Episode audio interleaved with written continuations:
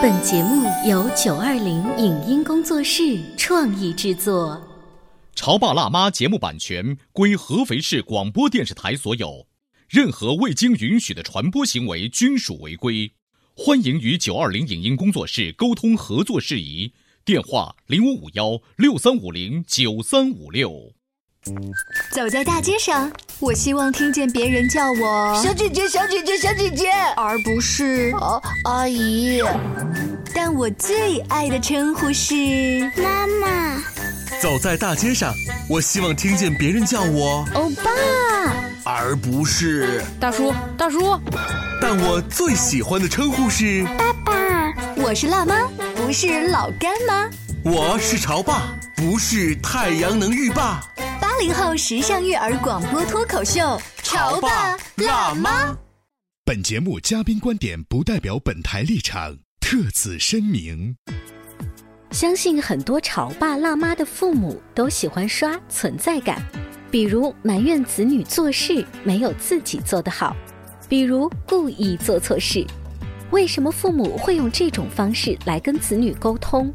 如何给父母提供发泄情绪的出口？当亲子互动模式让人不舒服的时候，我们该做出怎样的改变？欢迎收听八零后时尚育儿广播脱口秀《潮爸辣妈》，本期话题。父母刷存在感的原因，你真的知道吗？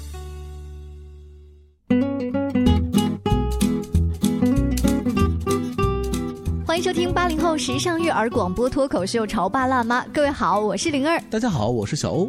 小欧最近啊刷抖音，然后频频的给我转发一些哎视频，你知道吗？像咱们俩这种七乘二十四小时的工作状态，真的是有很多回报的。所以你你下班之后，请不要给我转发跟工作有关的信息，真的是很重要。因为我身边有很多的朋友都慢慢的来听我们节目了，嗯，不是因为我是这其中的主持人，而是真的是因为我们聊的这个话题，最近这几个月的话题哦。突飞猛进的，特别贴时事。比如说，你最近给我转发这个在抖音当中的段子哈，是这个孩子的妈妈特别有意思，叫徐美达，她是一个旅居在国外的一个中国妈妈。嗯，她嫁给了老公之后，生了两个孩子，特别可爱，经常碎碎念一些生活中她观察到和经历到的一些小细节。比如说这一条，嗯，我妈经常给我打电话或者视频的时候就跟我说：“闺女啊。”我饿，我渴，我冷，我热，我就气的呀！我鞭长莫及，我也帮不上忙，但是我心里这不焦灼吗？我就使劲喊：“妈呀！你冷你就穿，你热你就脱呗，你饿你就吃，你渴你就喝呗，差钱差事儿啊！”其实我妈不是说生活真有困难真有问题，不是，她就是求关注。所以我现在学尖了，我不和她打，不和她吵吵了，我就妈妈我爱你，嗯，妈我爱你，要照顾好自己，嗯，好使，比打仗好使。怎么样，玲儿？你觉得这个妈妈虽然她不是生活在中国，嗯，到了美国仍然还会遇到经常在我们身边发生的事情。所以就是妈妈，特别是我们的妈妈，我们的长辈，对，在刷存在感。你知道这个故事啊？除了从你的抖音里面能看到，还有我耳边一个闺蜜经常跟我吐槽。有请童话亮晶晶的圆圆姐姐，谢谢灵儿和小欧把我请到直播间。今天呢，我可以通过直播的方式，让我能够尽情的吐槽一下我妈妈。你这样合适吗？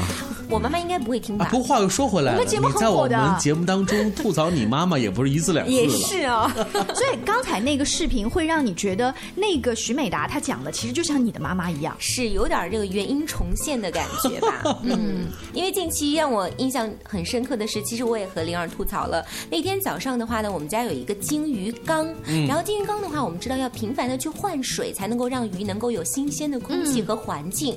可是那天呢，我老公换了水。之后忘了把某一样东西从那个鱼缸里给它拿出来了，然后我妈就开始跟我吐槽我老公，哦然后就说：“你看我不在这个家就不行吧？这个东西就是应该拿走嘛！你看他又不收拾，收拾了以后呢，这地上这么多水的也不知道擦。”我说了很多很多，所以是是电话里头吐槽，没有当着我的面，当着面啊，对，就不停的在跟我数落我老公，说他是一个男的，怎么在家里什么活都不干，酱油瓶倒了他都不知道。哎，我听你妈妈这个口风啊，她当你面数落你老公，应该这不是第一次了哈。呃，不是第一次了，所以呢，我也就听着。可是呢，她在我老公面前呀，绝口不提，绝口不提，而且每要做一个好丈母娘。是的，所以她就是通过这样一种方法呢，告诉我说这个。家没有他他是不不行的，离了他地球绝对转不了。对，所以就是刚才圆圆以及抖音上徐美达吐槽的那一段，我们的老妈通过喋喋不休的在刷存在感，我们到底应该怎么样智慧的回应呢？是我们今天也请到了一位心理学方面的专家葛玲丽葛老师。大家好，葛老师，刚才徐美达或者是圆圆的那一种吐槽，在你们家里面你是怎么智慧的？就是面对你们家的长辈喋喋不休。确实是很痛苦的一件事情啊！啊就是，如果是我在咨询室里面面对我的来访者的话，我会很淡定。但是作为女儿，作为一个跟爸爸妈妈相处二十四小时离不开的一个状态，那是非常容易自己也暴怒起来的。葛老师，听您的这话，看来您也是经常遇到过类似的这种片段喽。嗯，很多。好想跟葛老师握个手，握个手。分享专，家也搞不定自己的妈妈你。分享一个片段跟我们听听吧。呃，我妈妈她现在不跟我生活在一起，但是呢，她会通过微信来遥控一下。啊，她经常会在我们四个人的小群里面发表一堆她的看法，比如说凌晨六点钟，或者是半夜三更的呃十二点钟，那个微信咚又响了一下，我就知道不用看，肯定是我妈。老太太睡不着觉了，她就开始了。啊，她肯定会对我们的生活去做一些各种各指导样的点评指导。对哎，可是问题是，他既然和你们不生活在一起，嗯也就是说，他没有第一手的这种资料啊，他没有这个第一手的对你们生活的观察，他怎么就有那？徐美达她妈妈还在中国，他们还生活在美国呢。徐美达的妈妈是想向孩子们诉诉苦她在中国没有女儿的照看。我在想，刚刚那个葛老师说到一嗯点，就比如说像小欧刚刚说的，虽然不住在一块嗯儿，但是他遥控指挥呀。例如说啊，十二点钟了，妈妈在群里叮咚一下，他其实有的时候想，哎。你有没有在睡觉？嗯如果你回复了，他会说：“你看这个点怎么还不睡觉？” 他会起到这种作用。回好还是不回好？反监督对不对呃我通常是不回。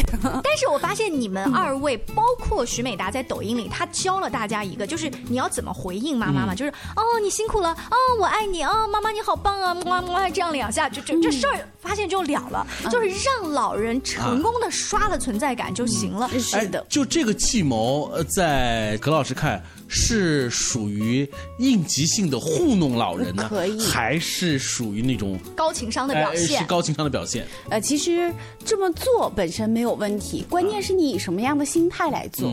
啊、如果你是为了糊弄一下，然后内心很不耐烦，实际上是积累了很多的愤怒。但是实际上，呃，作为一个成年人，如果你真正能够调节好的话，真的能够像徐美达说的那样，其实他就是一个老小孩了，他就是要哄一下。那么这个时候，内心的愤怒会减轻了很多，你做起来也会比较的自然，而也不会为日后的更大的冲突埋下伏笔。嗯，呃，不会，呃，圆圆，比如说你第一次在回应你妈，不是靠你第一的直觉哈去，而是转了一个弯，说哦妈妈辛苦了，你自己会不会为你的演技所 感动？其实我要说一下，就是我之前是怎么样去对应对我妈的。我们特别想听听对看他当时，因为我们以前应该是十几年，我们俩都没有在一块儿住。从我上学，然后成家，嗯就是到怀孕了之后，我妈妈才到我家里来住，成了这种三足鼎立，孩子我跟他三个人在一块。所以你老公是最辛苦的。我老公对，应该是吧。往往这个时候，男人就说：“我去工作了，我去忙公啊，了。是太阳还没出来的时候就离开了，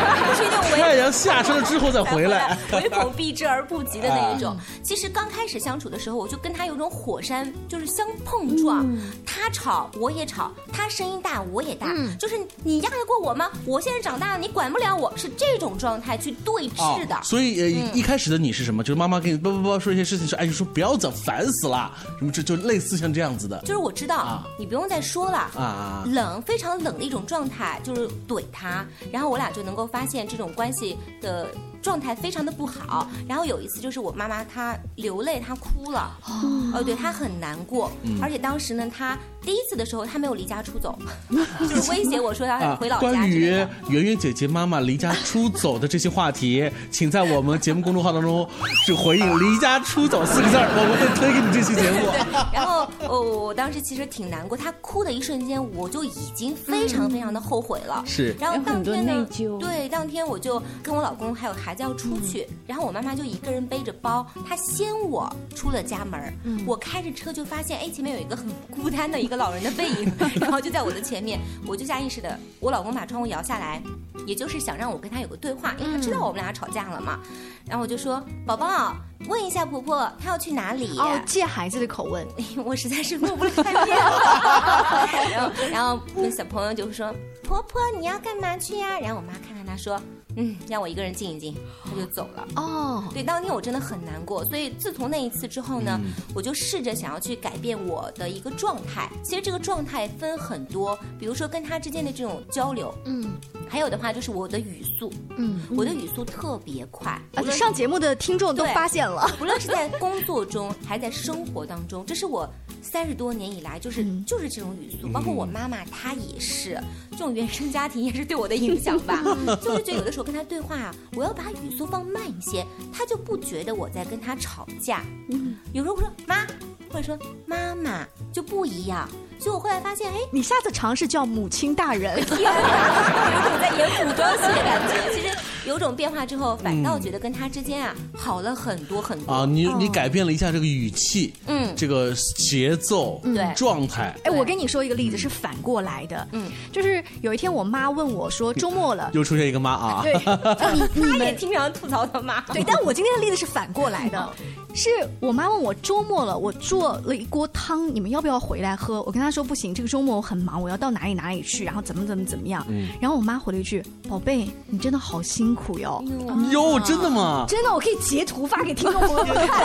哎呀妈呀，我本来还想就是有一副很烦的样子，不就是一锅汤而已，突然间被温暖到。对，然后我就给他回了一个小宝贝也不是很辛苦啦，然后还给他发了一些抱抱呀、亲亲的表情，你知道吗？就是好戏精啊，真的非常戏精。但是因为我妈也不怎么叫我宝贝这样的话，她把宝贝都已经用在了孙子身上，所以那一刻我忽然找到了存在感。那不会是你爸？发的吧，就是就是圆圆所说的，我语气慢下来，我换了一个称呼，这个绝对受用。嗯，是的，对。今天呢，我们在节目当中啊，聊聊各自的妈妈，为什么要聊呢？其实还是说白了，就是我们亲人之间的沟通方式和理解方式，到底我们该怎么做才能够更加的和谐相处？稍微休息一下，广告之后呢，请圆圆还有葛老师接着聊。你在收听的是《乔爸辣妈》，小欧零二，叫你变成更好的爸爸妈妈。《潮爸辣妈》播出时间：FM 九八点八，合肥故事广播，周一至周五每天十四点首播，二十一点重播。网络收听，请下载荔枝 FM、蜻蜓 FM、阿基米德、喜马拉雅、中国广播以及苹果 Podcasts，搜索“潮爸辣妈”订阅收听。微信公众号请搜索“潮爸辣妈俱乐部”，参与节目互动哦。他觉得我有什么累的呢？不就是在家带个孩子吗？我想想，真不如出去上班。哎，下班也不太想回家呀，回家没什么话说嘛。我生气是因为他对我关心太少了，可是我也不知道怎么明说呀。哎，陪你一起吐槽养育熊孩子的苦，陪你一起追忆曾经自己的小世界。八零后时尚育儿广播脱口秀，潮爸辣妈。本节目嘉宾观点不代表本台立场。特此声明。相信很多潮爸辣妈的父母都喜欢刷存在感，比如埋怨子女做事没有自己做得好，比如故意做错事。为什么父母会用这种方式来跟子女沟通？如何给父母提供发泄情绪的出口？当亲子互动模式让人不舒服的时候，我们该做出怎样的改变？欢迎收听八零后时尚育儿广播脱口秀《潮爸辣妈》，本期话题：父母刷存在感的原因，你真的知道吗？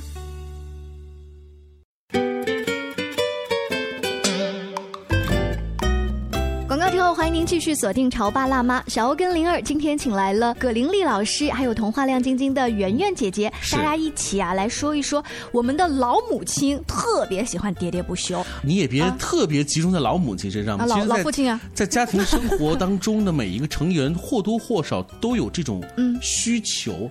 我们可以分析这是什么需求呢？就是这种所谓的存在感的需求。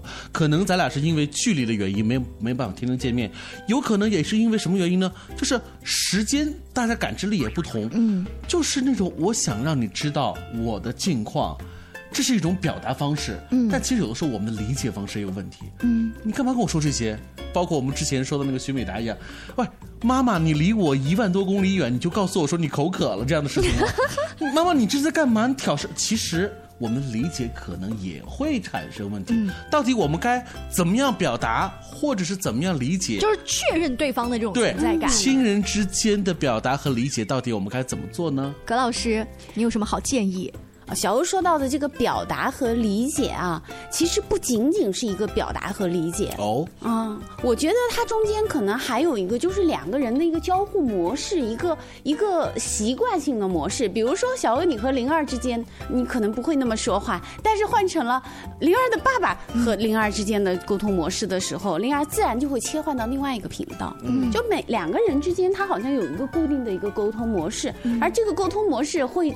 导致你们非常的和谐，或者是一贯的暴躁。哎，葛老师说到这个，突然又想起了，我也有点戏精上身了哈。我们家当中这种沟通模式，尤其注意我的表达方式。那这样，我来扮演一下老母亲，好不好？好，儿子啊，啊啊啊！你讲。嗯，是那个，就是我跟你讲啊，就是这个啊，你讲你讲。那个那个那个那个这个，就今天呐，这个你爸哎，你你直接讲讲。就我我再讲啊。就是你能明白吗？就是其实我现在想想看，我有点愧对父母，就为什么会这么说？因为有的的确是，比如说。打电话的时候我在开会，嗯，或者是呃我在录东西，在正在处于一个那种工作状态，你的那个状态当中。但是想想看呢，这种概率其实也不是很大。你来问一下我刚才扮演老母亲的心情好吗？就是我为什么可以演的如此的传神？是因为我妈妈也这么跟我讲话。你也说你讲，你对，你讲，能讲。但是那一刻我发现，当你讲完“你讲”两个字的时候，没感觉了。我的节奏突然被他下了一个指令，全部打打错掉了。我不知道我要讲什么。然后，他那边越急，然后我这边就越急，然后我可能就会那说，那我回头再讲吧。嗯，这样可能又让儿子觉得说，看来不是什么重要的事情，那你就回头再讲吧。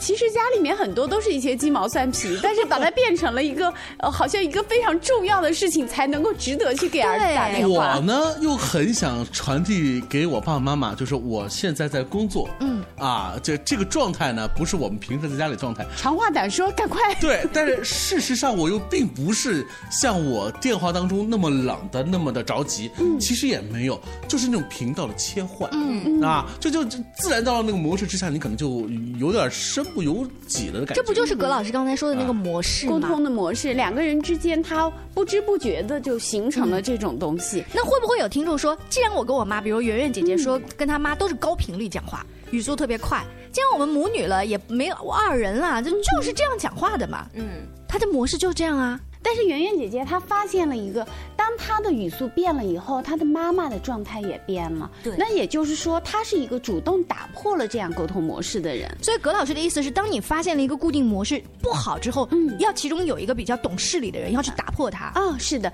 如果你一直是在这样的一个循环里面的话，你就会发现就死在这个地方是一个死结。然后你或者你能够跳出来，或者你能够在内部改变它。如果两者都不行的话，你就不停的在抱怨，不停的在吐槽，然后不停的在做这样一个循环。好，这是一个关于两个人固定模式的问题。还有呢？还有就是小欧说的一个表达，在中国人这里说爱是很难的，说我需要关注也是很难的。对，尤其是老母亲和老父亲们，他们可能现在是处于一个呃退休了，然后没有这个足够的这个事业以及其他人际关。关系支持的这样的一个状态，那么他们可能特别需要在家庭中，在儿女身上找到自己的存在感，需要发现自己其实很重要，来支撑自己的自尊呐、自信啊等等的。嗯，但是这个东西他又不能够直接的说，尤其是我们的上一辈啊，他们会在那种。看似抱怨、看似不耐烦中表达他自己的那种实际上的需求，嗯，其实很难干。就好像圆圆刚刚说，妈妈是讲那个鱼缸，那就是一个生活经验。借这个鱼缸说事儿，就家里头不能没有他啊，没还是有他就乱了，就乱了，不行了。啊，所以这圆圆姐姐她非常敏锐的体察到那这次鱼缸事件，你们的处理方式是什么呢？我说妈，你好棒啊！真的没有不能没有你、啊，就你直接把这话讲出来了。对啊，然后我吐槽到这一面就吐给你听了、啊。我变成了那个垃圾桶。对，就是我有的一些心里的一些活动的东西，我要给我另外的一个朋友听，但这个东西呢，我不能够直接爆发给我妈妈。所以，呃，你对妈妈当时的表态就是哇，妈妈你好棒，哎，真的真我当时是的鼓掌嘞。哦，真的。哇，对你好辛苦哦。哎，所以你的这种表达方式，表情跟演技是如此的浮夸吗？所以我觉得啊，在跟嗯长辈相处当中啊，是需要去演戏的。嗯，而且就是你演技越好，也有可能就是之间的相处的关系会越融洽。因为父母其实希望有的时候我们能够。配合他们去演一些东西。哎刚刚葛老师说的一点，我特别赞同，就是他们需要一些说话的出口。嗯我以前啊，我妈妈在跟我说一些东西的时候啊，我就爱搭不理。嗯，哎，因为我们平常说话太多了，回家其实 想气用完了安静一点，这不老太太说我在家里就是没人说话，好容易闺女回来是的，了。包括今天早上呀，跟她一块儿出去买那买鸡，一路上她就在跟我说，啪啪啪啪啪说个不停。其实我开始啊不太想说话，后来我又想不对。他想说了，那我就得听，然后配合他说。那一路上车开着，就不停的回头啊，就跟他说啊，配合他。哎，这点我特别特别有感觉是什么呢？就家里的老人如果参加了夕阳红旅行团，回来之后啊，之后好多话。对，但如果你不问呢，他就一个人喝闷酒。但你要问一句，哎，老爷子这次出去有什么好玩的？他哒哒哒哒哒哒说很多，他就需要你那个点给他，对不对？其实老人和孩子真的是一样，因为其实到老了之后，他的很多的东西是退行了。如果你能够拿出理解孩子状态的那种耐心的话，你会发现真的是爸爸妈妈已经到了需要我们哄的时候了。嗯，因为父母呃，他们现在不在一线，所以他们对时间的感知是很差的。嗯。所以他口中所说的那个时间和我们正在经历的时间和你所感受的时间是完全不同。嗯，我们用我们的节奏来强带他们，他们会不适应；反之，我们也会不适应。所以两个节奏和两种节拍如何搭配在一起？这也需要我们更多的耐心哈。确实是的，嗯，就是说人到中年，他就是这种状态啊。我们要说，呃，要求父母亲理解，还有现在很多抱怨原生家庭、抱怨父母的，其实这是一个出口。当你意识到了爸爸妈妈他可能用过不合适的方法来对待我们，包括现在他依然是在用一些不合适的方法对待我们，但是问题在于他现在已经老了，老人他做出这样的改变是很困难的，而爸爸妈妈他不不论是怎么做，他的出发点是好的，然后呢，他又没有办法在他那个年代，在他的这个人格的这种状态下，他又没有办法去找到一个很好的一个方式来跟你沟通。嗯那么这个时候没有办法，你作为一个成年人，你只能够去反过来去包容。去说我们以圆圆姐姐刚才的那一番演技啊，嗯做榜样。所以你这个说完这个之后，妈妈你好棒之后，妈妈的表现是，她挺开心的，然后就去忙别的事儿了。嗯，就就风平浪静了，这个事儿就过我以为妈妈告说，一段落我以为妈妈的内心活动是怎么怎么就结束了呢？我还有大招要放的，这把口堵住了呢。我恰恰想的相反，我在想，如果圆圆姐姐当时把妈妈堵起来，哎呦你好烦呐！我现在还有很多事情，你弄了不就弄了吗？可能之后的半个小时甚至一个小时，他们都会纠缠在这件事对，然后别的事儿都干不了了。是的，而且我还期待下次，如果我老公继续不扫尾的情况下，我妈还能扫尾。哎，真是他一边碎碎念，一边又刷了存在感。嗯其实你看，我们跟上一代隔代的教育问题，有的时候也会有矛盾。嗯那个教育它不也就是刷存在感吗？因为我有经验，我带过小孩子，你看我把你都带的这么好，那如果我换一个角度，在其他方面让这个老人家刷到了存在感，是不是他也可能在这个矛盾方面就能减少一点？就是我能不能够主动创造一些机会，让老人家能够有存在感？嗯，这非常棒啊！如果可以的话，其实你比如说，呃，每个家庭不一样啊，嗯，给妈妈买一些礼物，或者是一些纪念日，做一些有仪式感的事情，还有就是可以带爸爸妈妈出去踏青啊，等等这些事情都可以。但是这些一切都不能够避免的，就是爸爸妈妈他依然会需要有一些他自己的方式，嗯，去找到他的存在感。嗯，那么在三代同堂的家庭里面，最常见的就是他会说女儿不收拾家呀，卫生没有搞好啊，然后对孩子孙子的教育不够好啊。那么这个时候，老太太实际上这个时候她是需要找到一个女主人的感觉的。嗯，是的，这个时候我们就要称赞。对，啊你知道我听到最多的是什么吗？哎，还有一个就是，老婆你就听着就好，嗯听听着就好。哎，对对对对不对？我妈妈从某一个网站上买了一个类似于假的酒，她觉得那是真的。然后我当时就非常生气，我说：“你买点生活用品就算了，你买这个酒你是要给谁喝呢？”我当时没有控制住我自己，因为我害怕她把这个酒带到她同学会上去喝。后来我老公就在旁边拉拉我说：“嘘。”差不多就行了，嗯，不用再说，他也不会带出去的，有可能就放那儿做个展示，你说到就可以了，不要再继续了。所以就有一些事情是我们要回应，一个是比较好的反应，有一些事情就让他 let it be。我觉得今天请云姐来特别好，除了她在她妈妈面前展示出她强大的智商之外呢，她还有一个小妙招，嗯，因为。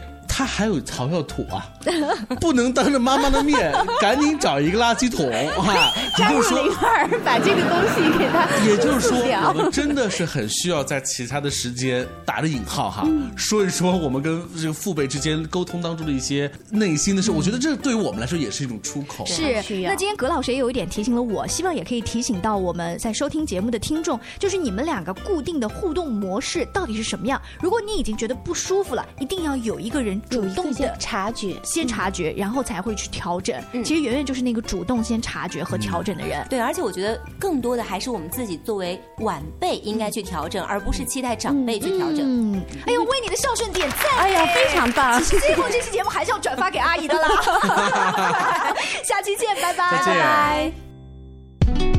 以上节目由九二零影音工作室创意制作，感谢您的收听。